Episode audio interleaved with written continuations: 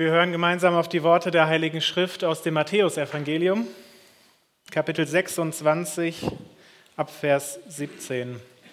Matthäus 26, Abvers 17. Aber am ersten Tage der ungesäuerten Brote traten die Jünger zu Jesus und fragten, wo willst du, dass wir dir das Passalam zum Essen bereiten? Er sprach, Geht hin in die Stadt zu einem und sprecht zu ihm. Der Meister lässt dir sagen, meine Zeit ist nahe, ich will bei dir das Passa feiern mit meinen Jüngern. Und die Jünger taten, wie ihnen Jesus befohlen hatte, und bereiteten das Passalam. Und am Abend setzte er sich zu Tisch mit den Zwölfen. Und als sie aßen, sprach er, Wahrlich, ich sage euch, einer unter euch wird mich verraten. Und sie wurden sehr betrübt und fingen an, jeder einzeln ihn zu fragen, Herr, bin ich's? Er antwortete und sprach, der die Hand mit mir in die Schüssel taucht, der wird mich verraten. Der Menschensohn geht zwar dahin, wie von ihm geschrieben steht, doch weh dem Menschen, durch den der Menschensohn verraten wird. Es wäre für diesen Menschen besser, wenn er nie geboren wäre. Da antwortete Judas, der ihn verriet, und sprach, Bin ich's, Rabbi? Er sprach zu ihm, Du sagst es. Als sie aber aßen, nahm Jesus das Brot, dankte, brach's, gab's den Jüngern und sprach, Nehmet, esset, das ist mein Leib. Und er nahm den Kelch und dankte, gab ihnen den und sprach, Trinket alle daraus, das ist mein Blut des Bundes, das vergossen wird für viele zur Vergebung der Sünden.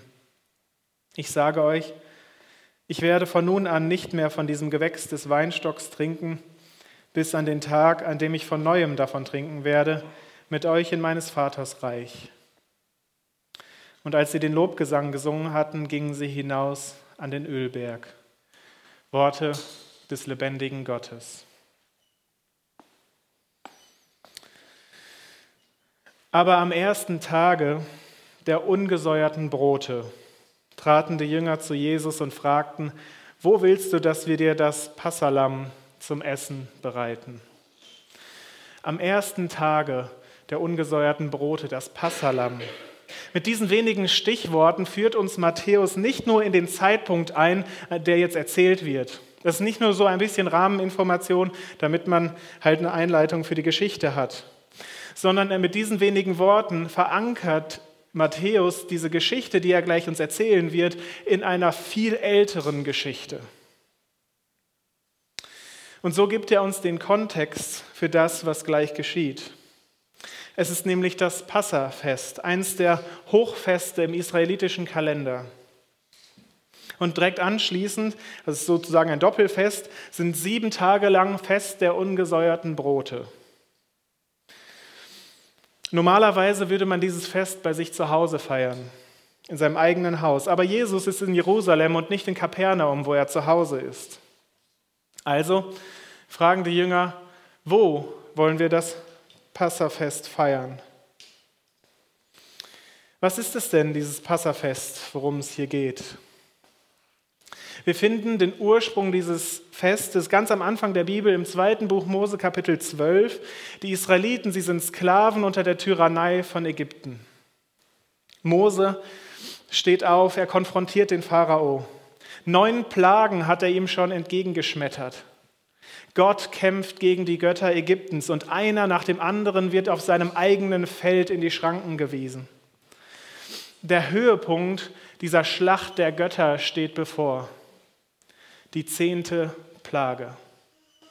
Und hier, direkt am Vorabend der Rettung, am Vorabend, wo der entscheidende Schlag gegen die falschen Götter des Todes geführt wird, setzt Gott ein Fest ein. Die Israeliten sollen nämlich ein makelloses männliches Lamm nehmen, schlachten und in dieser ähm, Nacht als erweiterte Familie ganz aufessen. Es darf nur über dem Feuer geröstet werden. Kein Knochen wird gebrochen. Aber das Lamm selbst wird völlig verzehrt. Es darf nichts in Ägypten zurückbleiben, denn am nächsten Tag werden sie in Eile aufbrechen. Und dazu gibt es die ungesäuerten Brote, weil es keine Zeit für Sauerteig gibt. Das Blut dieses Lammes wird an die Pfosten der Türen gestrichen. Denn in der dunkelsten aller Nächte geht der Todesengel durch Ägypten und tötet überall den Erstgeborenen, es sei denn, das Blut des Lammes schützt ihn. Das ist der Kontext des Abendmahls, das Jesus gleich feiern wird. Und Matthäus zeigt mit dieser Verbindung von diesen zwei Stichwörtern, dass es eben hier um eine Geschichte geht, die nicht nur irgendeine Geschichte ist, die zufällig mal passiert ist und es ist halt so passiert, sondern hier laufen die Fäden der Heilsgeschichte zusammen. Es öffnet sich uns ein großes Panorama in diesem so schlichten Vers. Denn was bedeutet das, wenn wir diese beiden Geschichten in Verbindung lesen? Dann zeigt uns Matthäus hier, siehe, hier ist das Lamm Gottes, dessen Blut in der dunkelsten aller Nächte an die Pfosten des Kreuzes geschmiert werden wird. Hier ist das makellose Lamm, dem kein Knochen gebrochen werden wird. Und trotzdem ist es dieses Lamm, das über dem heißen Zorn Gottes über die Sünde dem ganz ausgesetzt ist. Hier ist der Aufruf, mach dich bereit, aus Ägypten auszuziehen. Denn heute wird Gott den Sieg über die Götter des Todes und der Sünde erringen.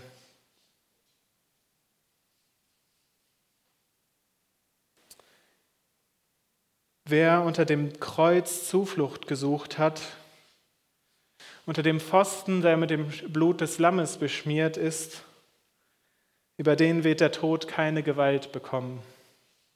Hier ist der große Erstgeborene, der für die anderen stirbt. Und dann esst das Lamm Gottes und feiert seinen Sieg.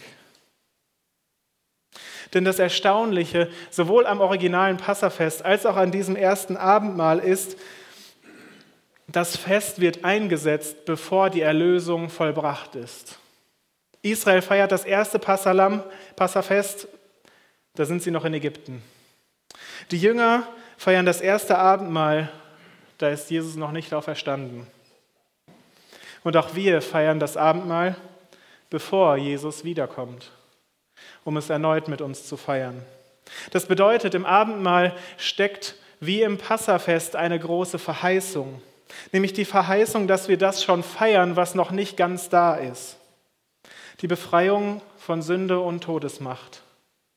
Der Sieg ist schon errungen, aber wir müssen noch durch die Wüste gehen, um ins verheißene Land zu kommen, könnte man sagen.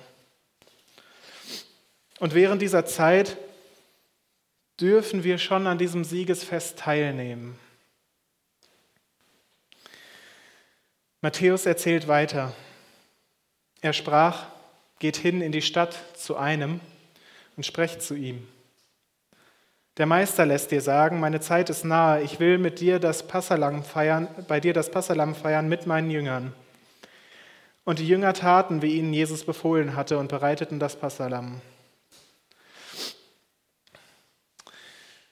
Die Jünger wollen das Passamal vorbereiten, aber sie merken, Jesus hat schon alles vorbereitet. Ihr Meister hat schon alles erledigt. Sie müssen nur noch das Essen an den Ort bringen und sich zum Feiern versammeln. Was mich aber an diesem wieder so unscheinbaren Satz begeistert ist, Jesus sagt, geht in die Stadt zu einem. Man könnte auch sagen, zu irgendeinem. Denn diese Person wird nie benannt. Vielleicht war das ein Freund von Jesus, es gibt auch verschiedenste Spekulationen oder so, aber das sagt uns Matthäus nicht. Und wenn wir diese Geschichte lesen, dann steckt in diesem Unbekannten eine Hoffnung für uns.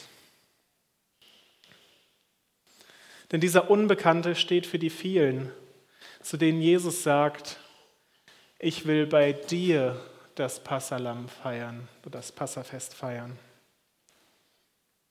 Oder wie er es in der Offenbarung, der Johannes-Offenbarung sagt, siehe, ich stehe an der Tür und klopfe an. wenn jemand meine Stimme hören wird und die Tür auftun, zu dem werde ich hineingehen und das Abendmahl mit ihm halten und er mit mir. Dieser eine, dieser Unbenannte, das bist du und das bin ich. Denn das Abendmahl ist ja keine unpersönliche Sache. Es ist kein Nationalfeiertag mit großem Gepränge und mit irgendwie äh, Paraden und, und sonst irgendwas. Nein, Jesus schickt seine Jünger zu dir und mir und lädt uns ein, ich will bei dir das Passa feiern. Ja, Abend, das Abendmahl ist der Tisch des Herrn, wie uns Paulus sagt, also Jesu Tisch. Aber er will auch in deinem Haus zu Gast sein. Und daran sehen wir, dass dieses Mahl, dieses Abendmahl, was wir auch gleich feiern dürfen, es ist einerseits etwas Allumfassendes und auf der anderen Seite ist es etwas ganz Persönliches. Denn im Abendmahl sitzen wir mit allen Jüngern Jesu weltweit und durch alle Zeiten am Tisch. Aber im Abendmahl spricht Jesus auch dich persönlich an und bittet um Aufnahme. Was für eine gewaltige Einladung für uns. Wir hören weiter. Und am Abend setzte er sich zu Tisch mit den Zwölfen. Und als sie aßen, sprach er, Wahrlich, ich sage euch, einer von euch wird mich verraten. Und sie wurden sehr betrübt und fingen an, jeder einzeln ihn zu fragen, Herr, bin ich's? Am Abend in der Jüngerrunde spricht Jesus also davon, einer von euch wird mich verraten. Und das irritiert. Es ist gar keine gemütliche Stimmung. Man könnte sagen, Jesus sprengt die Party. Warum? Weil die Einladung an den Tisch Gottes mit einer Warnung versehen werden muss. Denn an diesem Tisch sind nur Sünder willkommen. Das heißt solche, die erkennen, ich bin zu allem fähig. Solche, die fragen, Herr, bin ich's? Und darin steckt nämlich die Erkenntnis, ich in mir selbst, mir selbst überlassen, bin dazu fähig, Jesus Christus zu verraten ich in mir selbst, mir selbst überlassen, mir selbst ausgeliefert vielleicht sogar, bin in der Lage, Jesus Christus zu verraten. Und deswegen bin ich eigentlich nicht würdig, an diesen Tisch zu kommen. Verrat ist im klassischen Verständnis der tiefste Punkt, an den ein Mensch ankommen kann. In Dantes Inferno befinden sich zum Beispiel am tiefsten Ort der Hölle die Verräter. Warum ist der Verrat der Tiefpunkt? Das ist für uns moderne Menschen zugegebenermaßen nicht mehr ganz so einsichtig, wie das vielleicht für Dante war. Aber ich glaube, diese Einsicht stimmt und diese Einsicht, die uns auch Jesus mit seinen Jüngern hier vor Augen führt, stimmt. Denn im Verrat kommen wir sozusagen an den Tiefpunkt, der unsere Seele, sozusagen, der in unserer Seele möglich ist.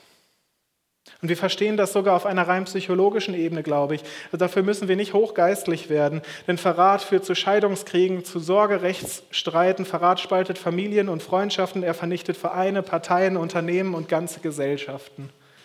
Verrat zerstört die Basis des menschlichen Lebens. Und zwar nicht nur eines Menschen, sondern einer ganzen Gruppe. Und wenn das Vertrauen zerstört ist, durch Verrat, dann resultiert daraus Chaos und Zerstörung. Verrat führt zu Krieg, Hass und Vernichtung. Und am Ende des Verrats steht dort die verbrannte Erde und auf dieser verbrannten Erde wird sehr lange kein Hoffnungszweig und keine Versöhnung wachsen. Das ist die Realität des Verrates, wenn das unter Menschen passiert. So viel Zerstörung und das ist rein zwischenmenschlich. Wie viel mehr gilt das auf Gott bezogen? Einer von euch wird mich verraten. Warum stellt Jesus eigentlich diese Aussage so unspezifisch in den Raum? Er weiß doch, wer es ist. Das ist doch unnötiger Stress für elf von den zwölf, oder? Aber dahinter steht eben diese Wahrheit, dass wir alle fähig sind, schwer zu sündigen, dass wir alle fähig sind, an uns aneinander und an Gott zu vergehen. Und daher ist es gut und richtig, bevor ich an diesen Tisch komme, mich selber zu prüfen und zu erkennen, Herr, ich bin zu allem fähig. Du musst mich einladen. Du musst mir vergeben. Aber bei dieser ernsten Warnung bleibt es ja nicht stehen. Denn wir sehen in dieser Geschichte auch den großen Raum zur Umkehr. Umkehr. Jesus öffnet hier die Tür zur Vergebung und zur Umkehr nicht nur für die Elf, sondern auch für Judas. Jesus stellt ihn nicht bloß. Jesus hat die Tür weit aufgeschlagen für Judas. Judas, jetzt kannst du immer noch umgehen, äh, umkehren. Er antwortete und sprach, der die Hand mit mir in die Schüssel taucht, der wird mich verraten. Der Menschensohn aber geht zwar dahin, wie von ihm geschrieben steht, doch weh dem Menschen, durch den der Menschensohn verraten wird. Es wäre für diesen Menschen besser, wenn er nie geboren wäre. Da antwortete Judas, der ihn verriet, und sprach, bin ich's, Rabbi? Und er sprach zu ihm, du sagst es. Und Jesu Antwort ist hier vielleicht ein bisschen frustrierend. Einerseits sagt er, ja, Judas ist der Verräter, aber irgendwie auch nicht so richtig. Denn der die Hand in die gemeinsame Schüssel taucht, ist irgendwie unpräzise, wenn alle oder zumindest einige sich immer eine Schüssel teilen. Das war halt damals so üblich. Selbst hier noch, wo die Jünger später erkennen, Jesus wusste das, selbst hier noch lässt er die Tür für Judas offen. Und Jesus warnt Judas mit drastischen Worten, es wäre besser nicht geboren worden zu sein, als diesen Verrat zu begehen. Aber er ordnet diese Sache auch ein. An Judas Tat hängt nicht die Heilsgeschichte. Denn der Menschensohn wird so oder so geopfert werden. Das Lamm wird auf jeden Fall geschlachtet damit die, die zu ihm gehören, leben können. Aber die persönlichen Konsequenzen für Judas, die sind schwerwiegend. Er ist selbst verantwortlich für sein Tun. Und so macht Jesus deutlich, es geht eigentlich hier nicht um einen Konflikt zwischen Judas und ihm. Denn er sagt nicht, weh dem Menschen, der den Menschensohn verrät, sondern durch den der Menschensohn verraten wird. Judas ist nämlich nur das Instrument. Der Verrat ist die Sache des Satans. Das zeigt uns das Johannesevangelium genau an dieser Stelle ganz deutlich.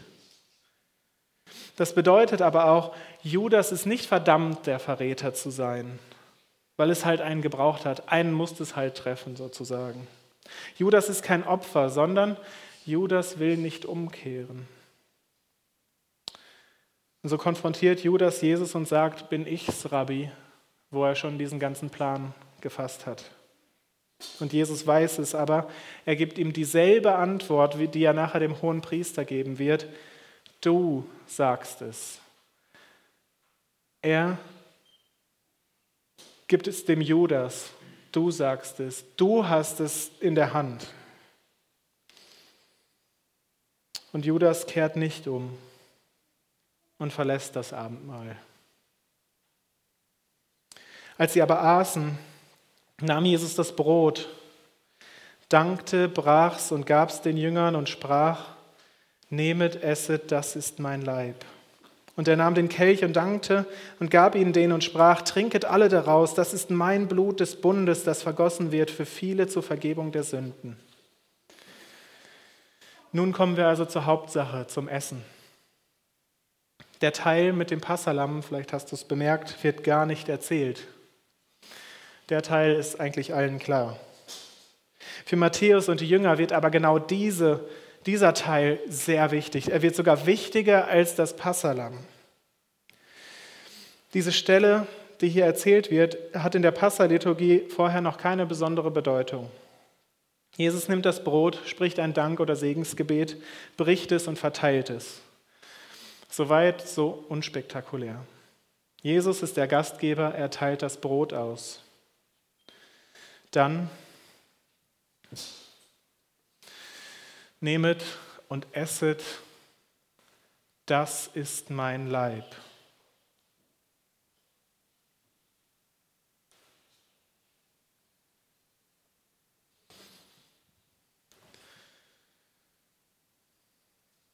Was für ein gewaltiger Satz. Und sicher, es gibt zig Erklärungsvarianten, wie genau das jetzt zu verstehen ist oder nicht zu verstehen ist.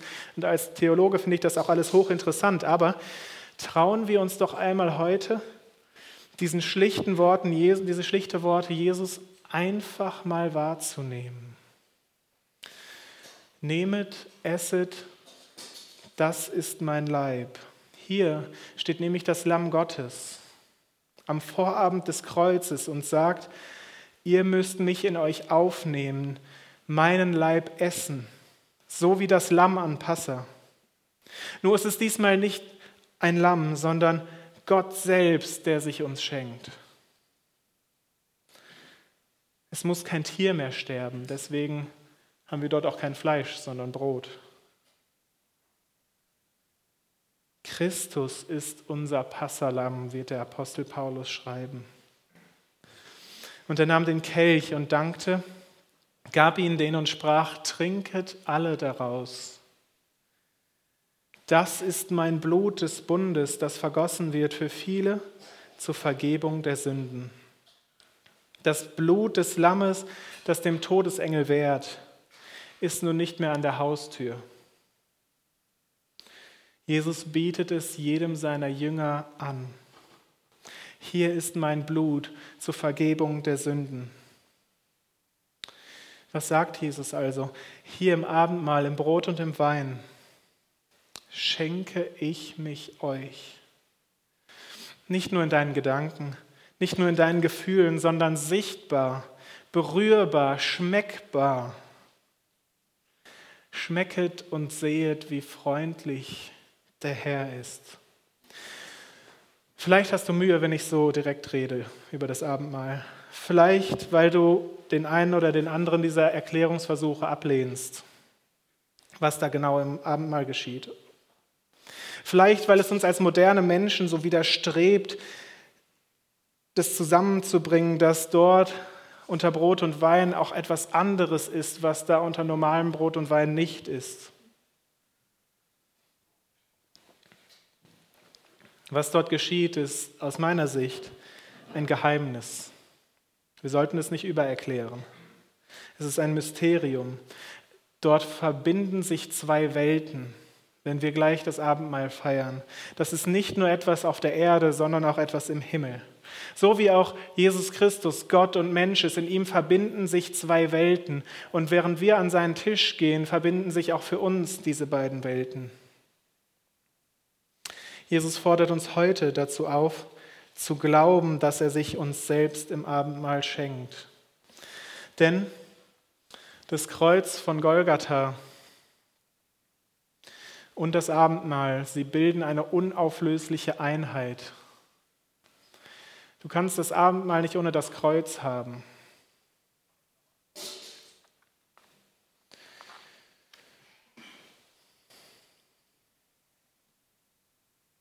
Denn er sagt, nehmet, esset, das ist mein Leib und trinket alle daraus, das ist mein Blut des Bundes, das vergossen wird für viele zur Vergebung der Sünden.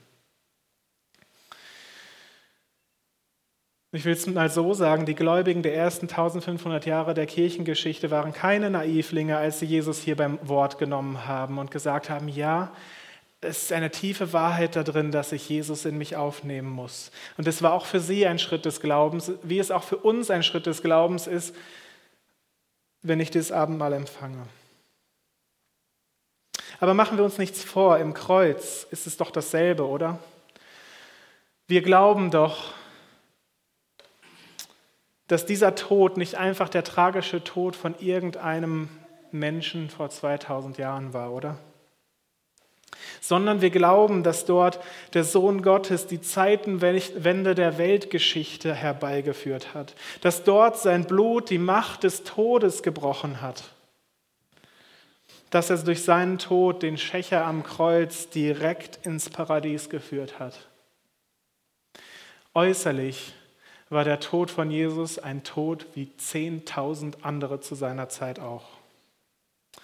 Aber in ihm hat sich Gott uns selbst hingegeben. Und dieses Geheimnis feiern wir im Abendmahl. Denn im Abendmahl hat Gott uns einen Ort geschaffen, an dem wir mit Leib und Seele daran teilhaben können. Man könnte sagen, indem Jesus Brot und Wein an seinen Leib und sein Blut bindet, verankert er das Abendmahl tief in der Geschichte, im Kreuz. Und jetzt zum Schluss bindet Jesus das Abendmahl auch noch an die Zukunft. Ich sage euch, ich werde von nun an nicht mehr von diesem Gewächs des Weinstocks trinken, bis an den Tag, an dem ich von neuem davon trinken werde, mit euch in meines Vaters Reich. Und als sie den Lobgesang gesungen hatten, gingen sie hinaus an den Ölberg. Das erinnert uns daran, das Abendmahl ist nicht nur eine Erinnerung an vergangene Taten. Das Abendmahl ist das Versprechen, dass sein hingegebener Leib und sein vergossenes Blut wirklich das bewirken, was es, was es verspricht, nämlich unser ewiges Heil. Ja, nicht nur das, sondern ewige Gemeinschaft mit Gott. Das heilige Abendmahl, und deswegen nennen wir es heilig, ist eine Anzahlung, ein Vorgeschmack dessen, was es bedeutet, für immer im Haus Gottes zu wohnen. Immer an seinem Tisch zu essen. Und zwar wortwörtlich denn wir glauben an die Auferstehung des Leibes. Die Hoffnung der Christen ist nicht irgendein verherrlichter Bewusstseinszustand von irgendwelchen Geistwesen, die da auf Wolken rumschweben oder irgendetwas. Nein, wir erwarten einen neuen Himmel und eine neue Erde und dort wird alles seine rechte Ordnung haben. Das Leben wird blühen wie der Garten Eden. Und dort wird Jesus dann das Abendmahl zur Erfüllung bringen.